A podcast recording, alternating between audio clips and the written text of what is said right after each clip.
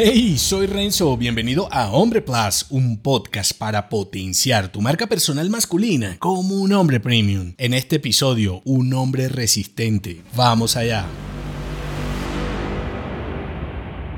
El objetivo no es ser un hombre inmune a los errores, sino ser capaz de soportarlos y superarlos. En el mundo de los pequeños negocios, a menudo buscas evitar errores y el fracaso, pues un paso en falso puede arruinarte. Sin embargo, ¿qué pasaría si la clave para ser un hombre resistente no fuera evitar los errores, sino ser capaz de soportarlos para prosperar? Imagínate que eres un consultor financiero para hombres de negocios y has asesorado a un cliente en una inversión que no ha resultado como esperabas y él ha perdido una cantidad significativa de dinero. Podrías haberte desanimado y perdido la confianza de tu cliente, sin embargo, utilizaste esa experiencia para analizar y comprender las razones del fracaso y convertirlo en una oportunidad para aprender y mejorar tus estrategias de inversión, logrando incluso triplicar las ganancias de ese mismo cliente luego. Este es el tipo de mentalidad que necesitas para ser un hombre resistente en los negocios. No se trata de vivir en función de evitar los errores, sino de soportar